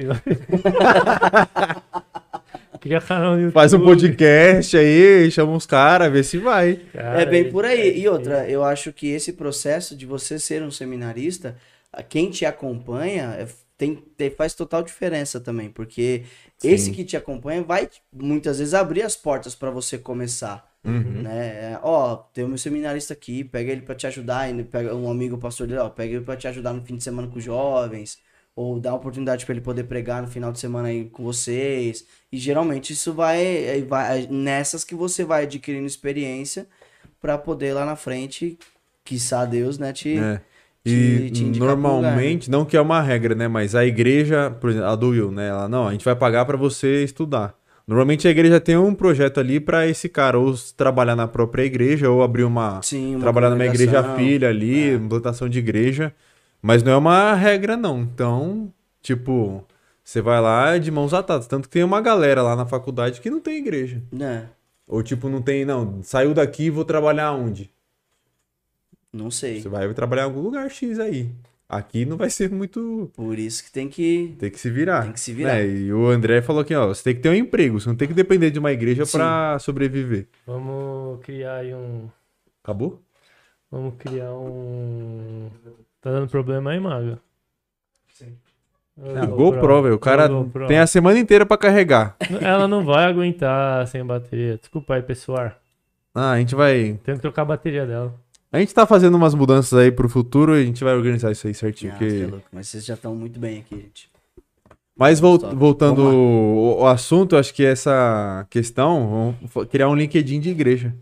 E se se for ver, mano, tem muita igreja assim. Talvez a igreja não consiga manter o, o pastor com um salário ali, vai, um salário digno, pra- pra não Sim. falar valores, mas que a igreja consiga pagar mil reais pro cara e ajudar ali nele, né? Não precisa pagar tudo, mas o cara tem um emprego durante a semana e recebe um, um auxílio, né, da igreja pra manter. Meu, às vezes já Tipo, tem muita gente querendo alguma coisa e o cara tá ali num, num, vai, num bico ganhando pouco, a igreja ajuda mais um pouco ali e o cara consegue. É, e isso é, é uma realidade de muitos pastores por aí, né? Você não precisa ir muito longe. Aqui- Aqui em São Sim, Paulo né? mesmo, o pastor ele tem a rotina dele de trabalho na secular, né? E Uhum. fim de semana ele tá na igreja. Sim. E assim vai. Então, não, é, é, é por isso que eu falo, você tem que ter convicção do que você tá fazendo ali, cara. Né? Todo mundo que eu tive a oportunidade de falar um pouquinho até, de evangelizar, porque a gente vive muito em, em- no meio corporativo aí, reuniões Uhum. e clientes tudo. Você faz teologia, mas por quê? Assim, cara, porque eu tenho a convicção de que Deus tem um propósito na minha vida. Mas você vai terminar, você vai ser pastor, assim, se é isso que Deus quer pra mim. E aí você começa a falar de Jesus ali, né, nas, nessas oportunidades. Né, E, é e, assim, o, o importante é a, a, a certe- certeza de você estar nesse processo é que é o seguinte: quem te chamou vai te sustentar. Hum. E não vai deixar você desamparado ou vai deixar você faltar. Um, um pastor amigo nosso, uma vez, ele conversando com a minha esposa, que foi um processo de tratar muito mais com ela também, né? Uhum. Porque quando eu, é, tava, eu falei pra ela, ó, vou voltar pra faculdade, ela foi, ela fez eu fazer um vestibular pra fazer comércio exterior. Ela queria que eu fizesse uma outra coisa, né? Ela, não, quando você tiver lá com seus 40, 45, aí você Aí você vai, vai. beleza. Aí eu falei, então, não, tem que ser agora. Eu vou, vou falar, Deus tá pedindo. E aí ele conversando conosco, ele falou, ele contando da experiência dele, ele trabalhava numa multinacional na época, E, aí foi vocacionado ao seminário, ele também se formou lá na teológica, muitos anos atrás. E aí ele falou que passou pouco tempo, o salário que ele tinha trabalhando no reino, na igreja, era maior do que o que ele ganhava na, na, na multinacional na época, né? Anos 80, 70, sei lá qual é que foi. E aí isso que- foi isso que ele ministrou no coração da minha esposa, assim, Deus não vai dar menos do que vocês já têm hoje, muito pelo contrário.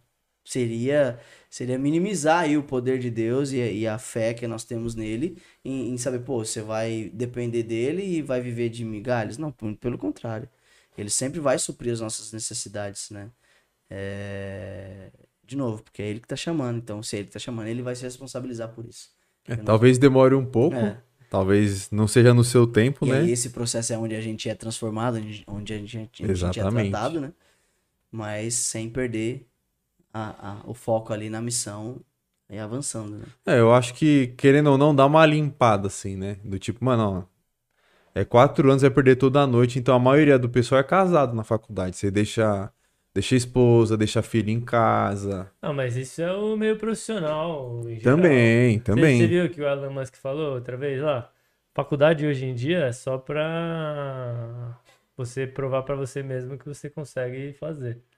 Mas, tipo, pra trampar mesmo, você não Sim. precisa mais. É, faz um técnico, mas, por exemplo, para ser pastor numa igreja batista, tem que ter a faculdade. É, mas é igual ser um contador. Sim, Se você tirar sim. o CSC, tem que fazer É contabilidade. isso aí.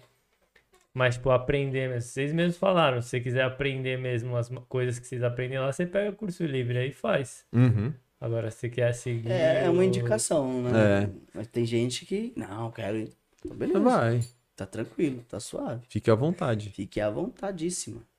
Mas é, assim, é muito, é puxado.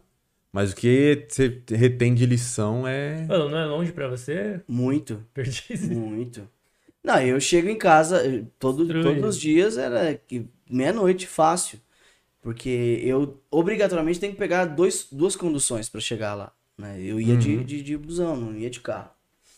Então pegavam ali na porta de casa, ia até é, ali, ali em Pinheiros, né? E de lá pegava mais um. Dependendo do, do caminho que eu queria chegar mais rápido, às vezes eu, ia, eu descia em Pinheiros, o metrô, pra atravessar o Butantã e aí outro carro, outro ônibus, né? Não, quando eu, é que, graças a Deus, eu ia de carro, mas teve vezes que eu fui de ônibus. Se eu fosse de ônibus, era um rolê também, de Guarulhos até lá. aí pegar, o- ter que andar até a Barra Funda e até o Metrô Penha, pegar um ônibus até Guarulhos. E a ladeira pra subir ainda, né? É jogo do é- Palmeirão, mano. É, jogo do isso Palmeirão é. assim. Isso mesmo. Não, pra ir pra faculdade, passa do lado do estádio, de Passa carro ali. De carro, de eu, ônibus. eu trampava tal. lá em frente. Lá. E a Então- galera que trabalhava comigo estudava na PUC. Ah, ah, E é Ah. o mesmo caminho. ali né? do lado. É, do lado. É, Do lado. é esquina. É a João de Almeida, sei lá. É a rua, tem a PUC e a Teológica. Mal. É Acabou. uma da outra. Tanto que é- a gente normalmente no intervalo vai comer na PUC. Sim. Ou em frente à PUC, né? Que Que é na... mais barato lá de comer do que na faculdade. Isso é da Nossa, maluco. não. É mesmo? O, o salgado na facu era. Você é louco, era o preço de um Big Mac o negócio, mano. Na Mano, sua época ou hoje em dia? Não, agora. Agora. Mano, eu hoje- comi uma vez na faculdade, nunca mais, velho. Não, É absurdo, velho. Um salgado 7,50.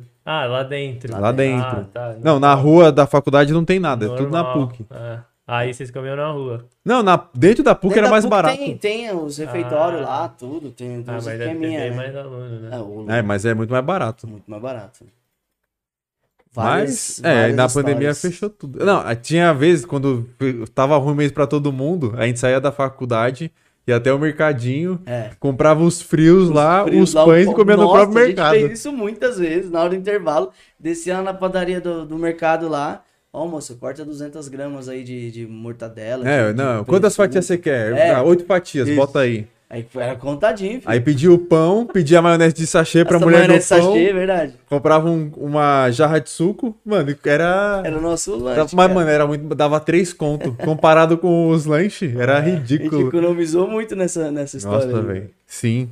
A, a, a- ficava lá, falou assim, ô moço, peça a faca aí. Aí cortava o pão ali mesmo, na, dentro do mercado. Na São Judas lá, tinha muita pizzaria em volta. Aí valia mais a pena nós rachar uma pizza. Saía mais barato, você comia mais. É, mas a pizza em perdizes é a paulada. Ah, sim. Mas lá da São Judas era baratinho. Tinha uma baratinha lá. Ah, lá- Ah, a gente até tinha uma esfirraria que a gente ia às Tinha. vezes. Mas não era tão a barato, gente ia, não. o quê? Uma vez por mês se tinha VR ali pra só É. nós passar, cara. Que era, era puxado, mano. era E aí, no final do ano, era um rodíziozinho puxado. É. de japa. Aí chutava o Ô, balde. louco, velho. De, do, do No final do semestre a gente, a gente fazia. Pra, pra vocês Jun- passaram o dinheiro. Juntava É. a grana e falava assim, não, vem ser mais um semestre, vamos no rodízio. Já avisava em. Ó, a gente vai no rodízio, hein, mano? Guarda o dinheiro aí. É. Aí chutava o balde, velho. Nossa. Isso num dia normal, aula? É, saía da aula mais cedo. aula. É, saía mais cedo ou no final É, da no aula final. a gente ficava um pouquinho, estendia um pouco, né? Uma horinha ali, de boa. Ixi, ali deve ser caro no japonês, hein? Ah, não, não Ah, Aí eu já faz, faz tempo. Não sei. É, que faz dois anos pelo eu menos. vendo na isso aí pandemia. depois de mais de quase, mais, quase dois anos, Ele mano. não entra, né? Não loga na aula. Não, eu falando fisicamente, porque a gente só via presencial, eu só via no- na aula aqui, que inclusive a minha até saiu aqui. Não, 9,5 ainda, eu tô olhando aqui. Os caras tá na aula. É, não, eu tô, inclusive hoje. Ele vai apresentar é, um trabalho eu vou hoje. apresentar. Eu não sei nem se chegou na minha vez, já tem que entrar na Não, aula. mas pra ver. aí fala que você tá sem internet, daqui a pouco você É, entra. Dou, dou aquela O miguezona. Bala vai salvar nós nessa. Aí sim. O Bala tá na aula lá. Tá, ele apresentou no Ele começo. apresentou hoje. Os caras é louco. Sempre um salvando o outro, cara. Oxe, não.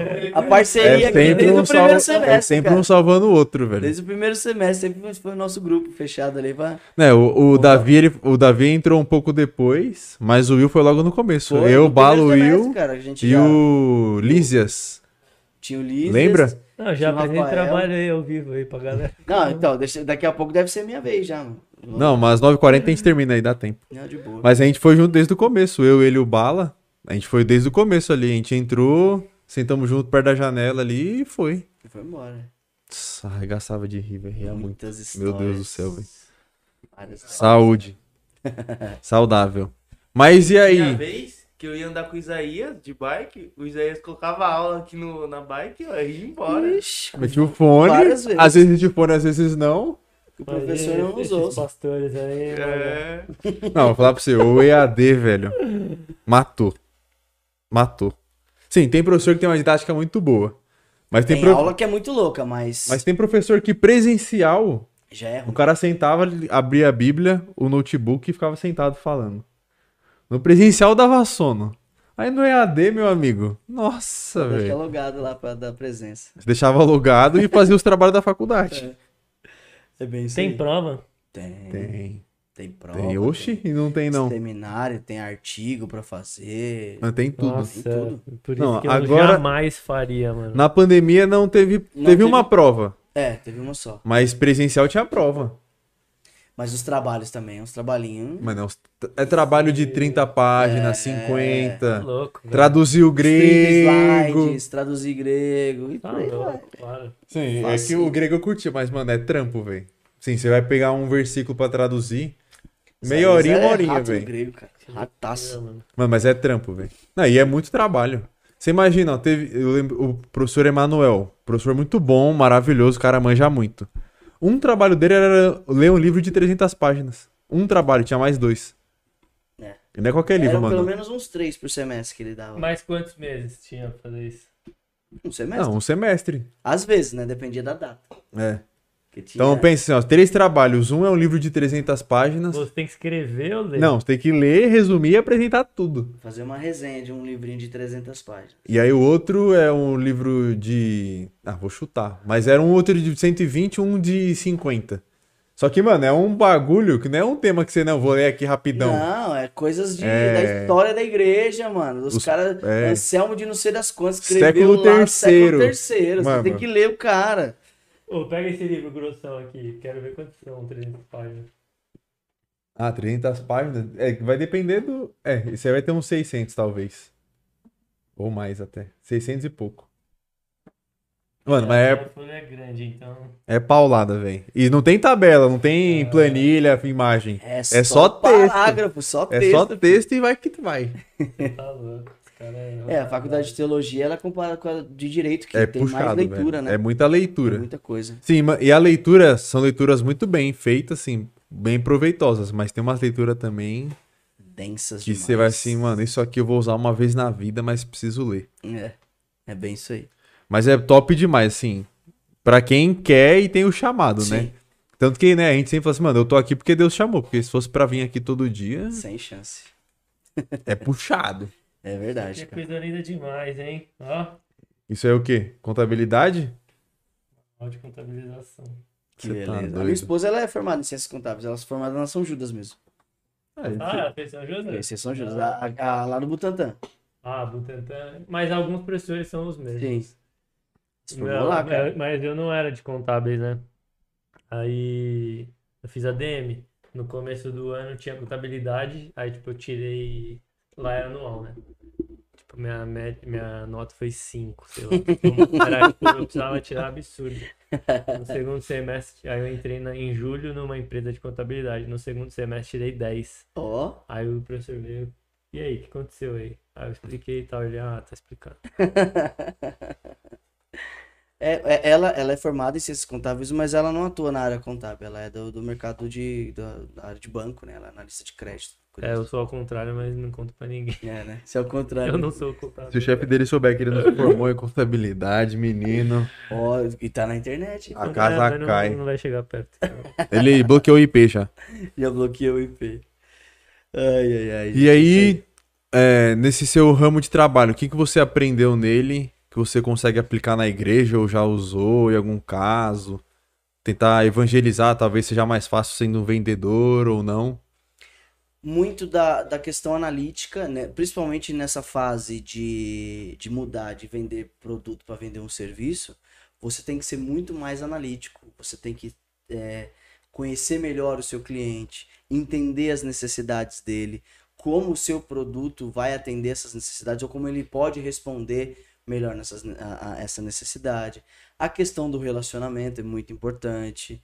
Você tá próximo ali, você tá é, eu, eu particularmente aprendi o seguinte: na questão quando você vende produto, você tá todo dia com o mesmo cara, mas no final das contas o que vai valer é se seu produto é mais barato ou não. Porque produto por produto todo mundo tem. Uhum. Na questão de serviço, não. Conta muito a forma analítica e a forma consultiva que você lida com, com a, a- o cliente e como você apresenta o seu, o, seu, o seu produto ali, o seu serviço. Então, essas ferramentas ajudam bastante na hora de você se relacionar, de você entender a pessoa, de você se relacionar com a pessoa, da forma como você ouve mais, porque você tem que ouvir bastante, né? Então, essas coisas ajudaram muito é, na hora de você evangelizar, na hora de você falar de Jesus, na hora de você apresentar melhor sobre a questão da palavra, né? E então, essas são algumas coisas. E também você viver nesse meio e, e, e não se contaminar pela questão é, aquisitiva, porque isso é muito forte, né? É, no meio corporativo, a inveja Uhum. ela é a milhão também.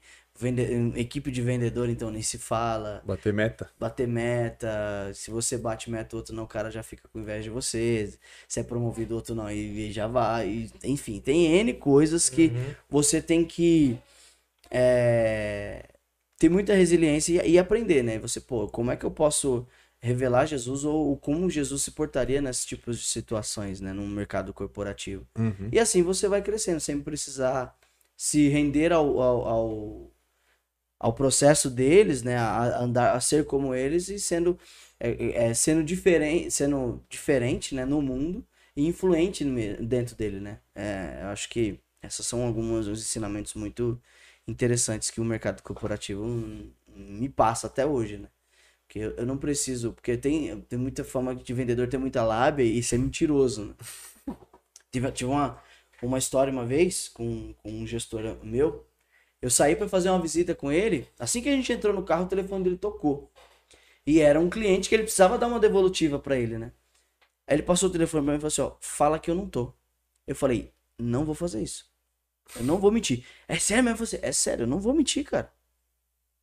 Eu atendi o telefone falei assim: ô, tudo bem? Ó, nós estamos, ele tá dirigindo. Nós estamos indo pra uma visita de um cliente. Assim que ele puder, eu te retorno, tudo bem? Ah, não, beleza.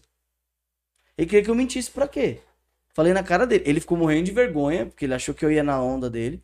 Mas, cara, você não precisa é, se render a, a ser como eles. Você pode ser diferente e influente ao mesmo tempo ali. Então, eu dei uma, ba- foi uma baita de lição pra ele ali.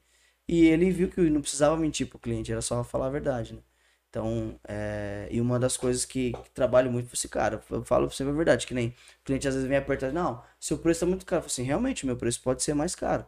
Mas olha só as vantagens que eu te trago né? É, e, e o valor agregado que o meu produto tem, por isso que ele justifica esse preço algumas vezes, né? Então, é, você aprender muito sobre si, você ter confiança daquilo que você está vendendo, você está oferecendo.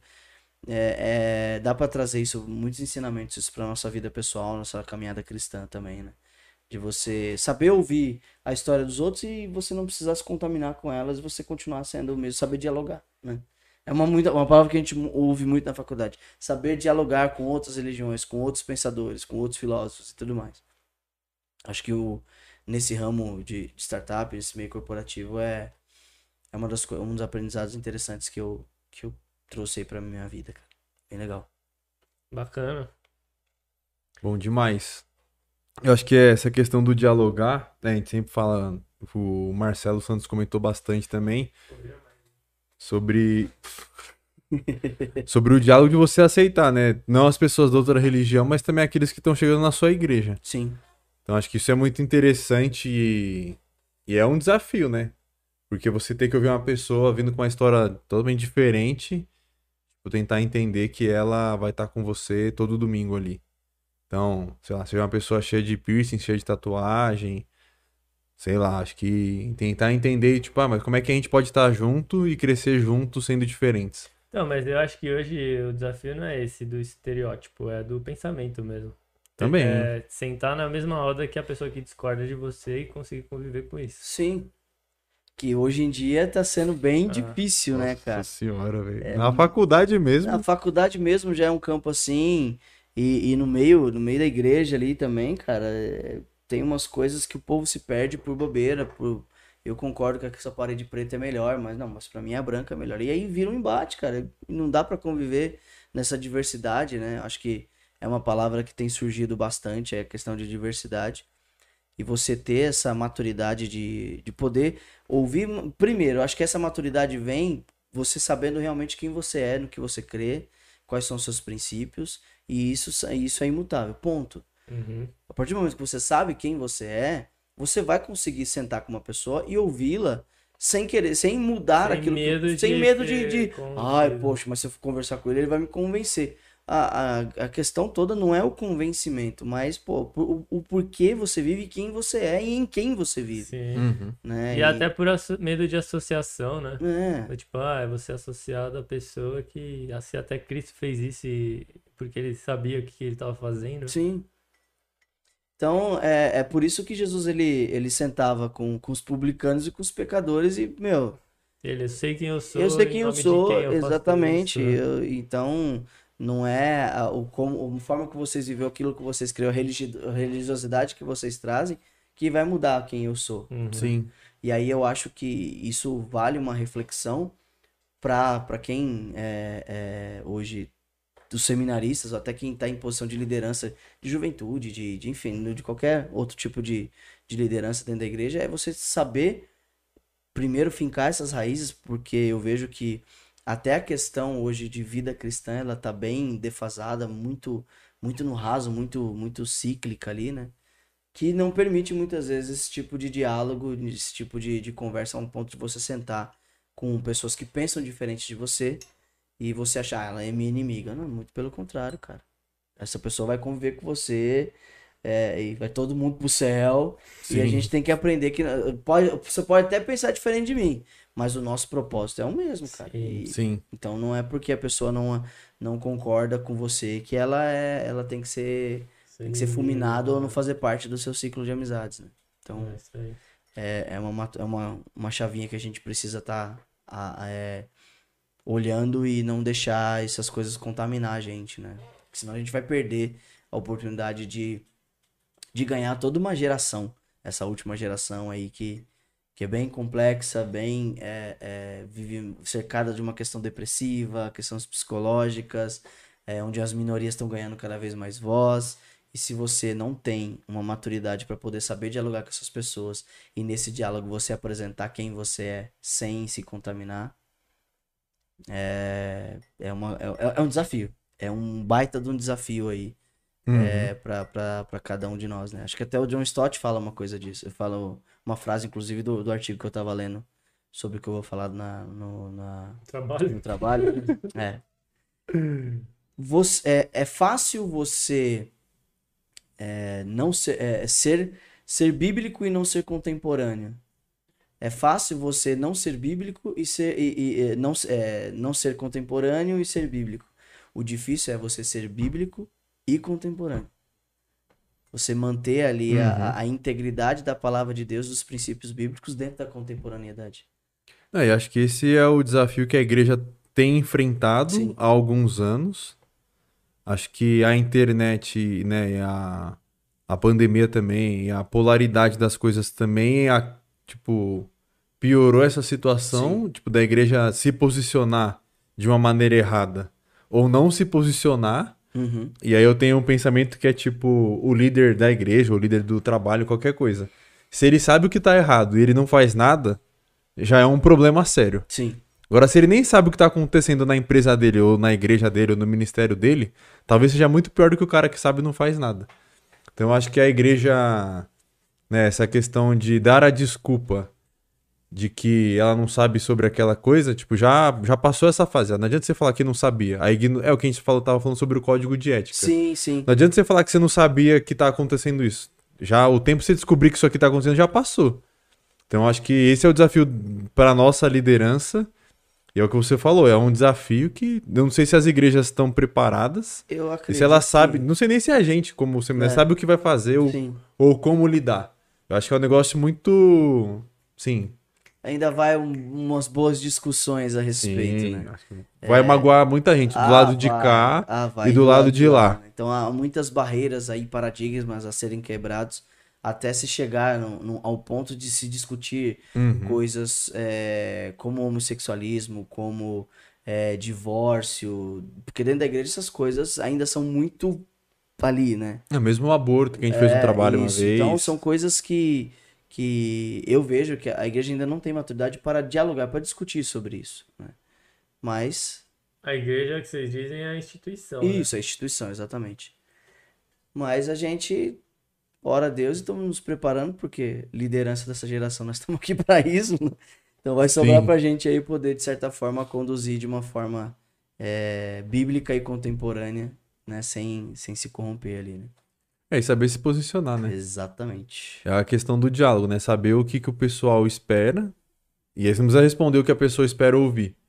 Mas que você tenha o respeito de falar como ela. Como você gostaria de ser ouvido. Exato. E aí esse é o desafio, né? Então a gente Exato. tem né, os políticos que se dizem cristãos.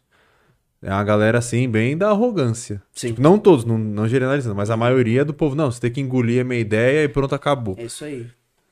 Então tem essa questão que é embaçado que a gente vive, né? Que os. Querendo ou não, os cristãos pastores que são mais visíveis, que estão na mídia, são os que mais chutam o, pau da barraca pra derrubar tudo. Então é embaçado. É, você tem que ter, tem que ter sabedoria, a palavra é essa, cara. Sabedoria para poder lidar com essas questões aí sem sem sem comprometer as escrituras, né? Acho que a verdade Uhum. é essa. Exatamente. tudo é Esse é o desafio. E vamos viver o desafio um dia de cada vez. Com certeza. Show. Muito bom, gente. Mais alguma perguntinha, Maga? Não. Demora um ano pra falar não. Achei que você ia ler uma pergunta.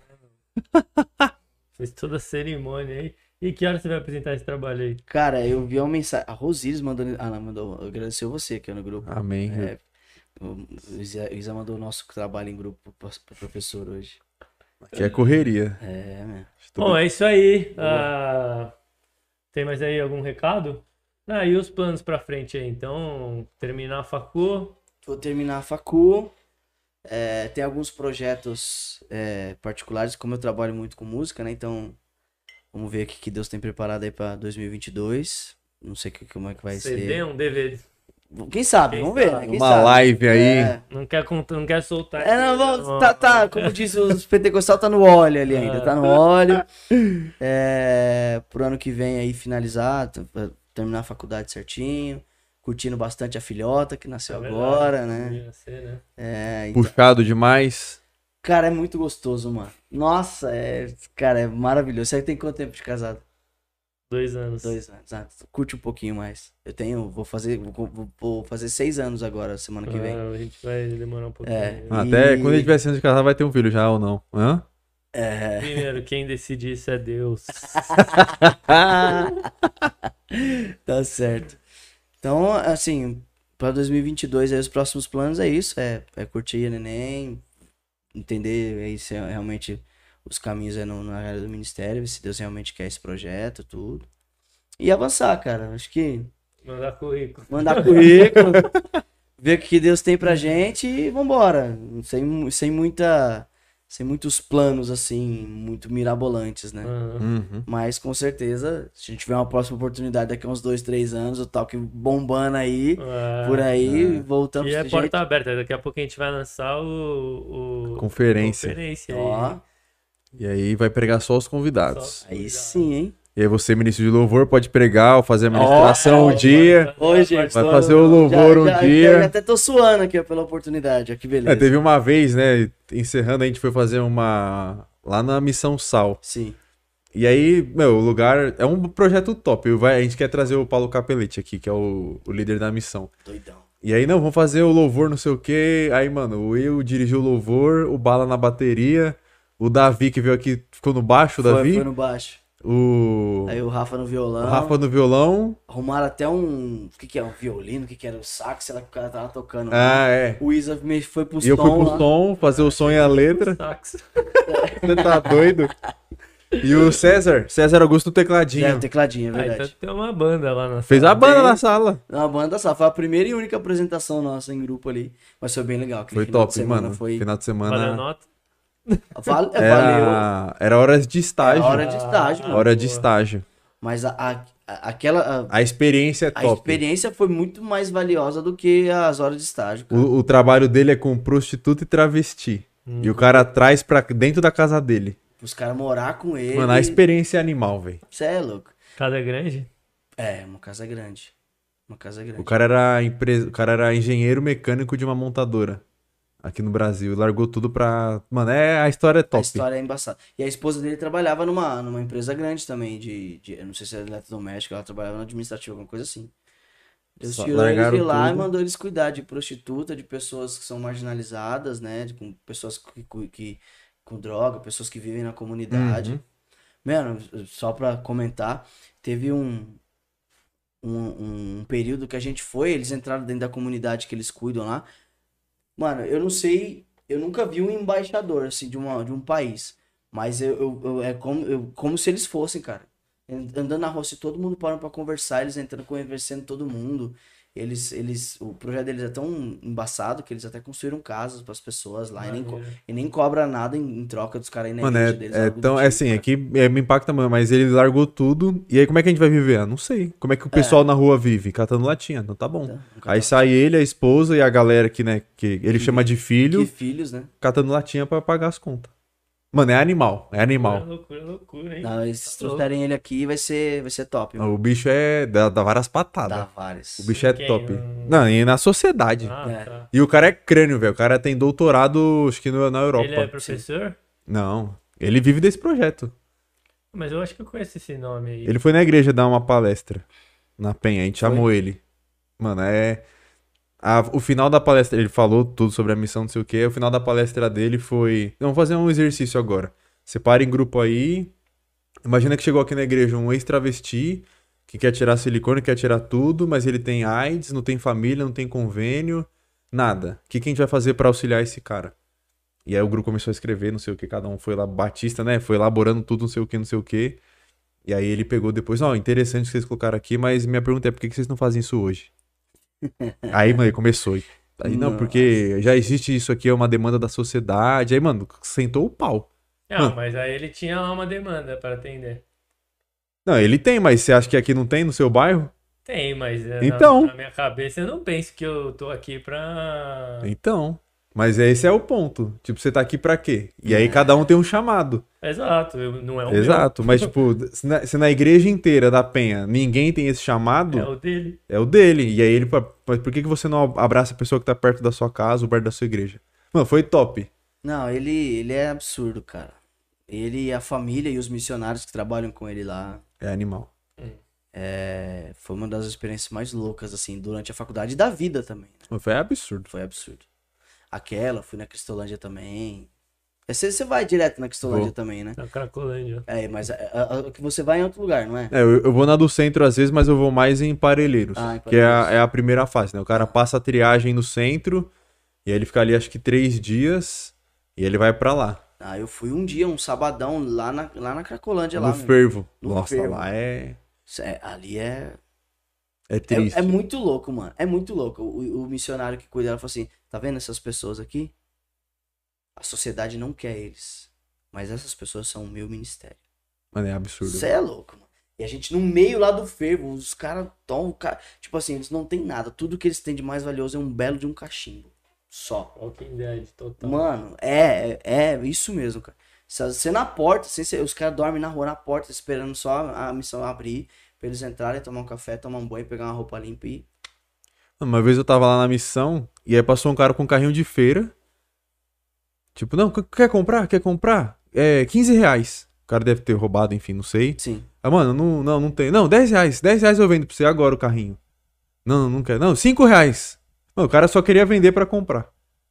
E aí, né, a, a, a, a indicação é que não compra, né, pra não incentivar. Mas, mano, é na base da troca. É, é lá é assim. É embaçado. A sociedade é um cara embaçada. lá que ele tem família, família de família crente, morava em Santo André. E, e ele já tava ali, acho que tinha uns 15 dias que ele não ia pra casa. Ele ia só eu trabalhava de flanelinha nos jogos que tinha nos estádios, tudo. Aí eu falei, cara, eu só- eu só tenho uma pergunta pra te fazer. Só uma. O que, que você tá fazendo aqui? Ele falou assim, eu me faço essa pergunta todos os dias. Eu não sei te responder. Aí eu orei por ele, tudo um, tipo, o cara na- da nossa idade, assim, sabe, jovem. Falei, caramba, mano. E ele, e, tipo assim, com um coração bom, ele falou que ele conseguiu dois chinelos e deu pra um, pra um, pra um parceiro que tava sem e tudo mais. É uma realidade muito louca, cara. É, muito louca. é muito triste, né? O cara que veio aqui, ele falou que um cara que se livra do crack é um milagre. É tipo um milagre do paralítico andar. Sim, Uhum. é uma prisão, né, cara? Que é vício, mas esse daí também é um que pega pesado. Mas é isso É aí. isso aí, senhores. Isso aí, meu. Valeu. Papo agradeço. 10. Top. Top. Quando a gente ficar famoso, Trabalho aí pra apresentador. Eu tô... ele quer que você apresente o trabalho pra ele perguntar depois do, das entregas. Então, demorou, mano. A gente apresenta, vamos lá. Eu vou até já. Ver aqui, mano, esse bagulho. Mas é isso aí. Enquanto você tá vendo aí, a gente vai encerrar. Maravilha. Muito obrigado pra quem ficou com a gente até o final. Obrigado, gente, pela paciência aí, por ter ouvido esse cara aqui. Obrigado, gente, pelo Não, privilégio. top demais. Vocês Arroba quero um demais. presente. Ó, Cadê o presentinho dele? ó. O brigadeiro, a, a dona da loja tá meio enrolada. Você ganhou um vale brigadeiro. Ganhei um Vale Brigadeiro. Esse aí você pode abrir. Nossa. O vale brigadeiro, provavelmente, né, como você mora longe, a gente tá combinando, eu vou entregar pra Aline e pro Davi, pra você, na- no dia da formatura presencial. Aí sim, mano. Vai ser Então- o brigadeiro mais aguardado de todos. Mas a gente vê, quem sabe a gente se encontra antes, eu levo Ah, antes. não, certeza.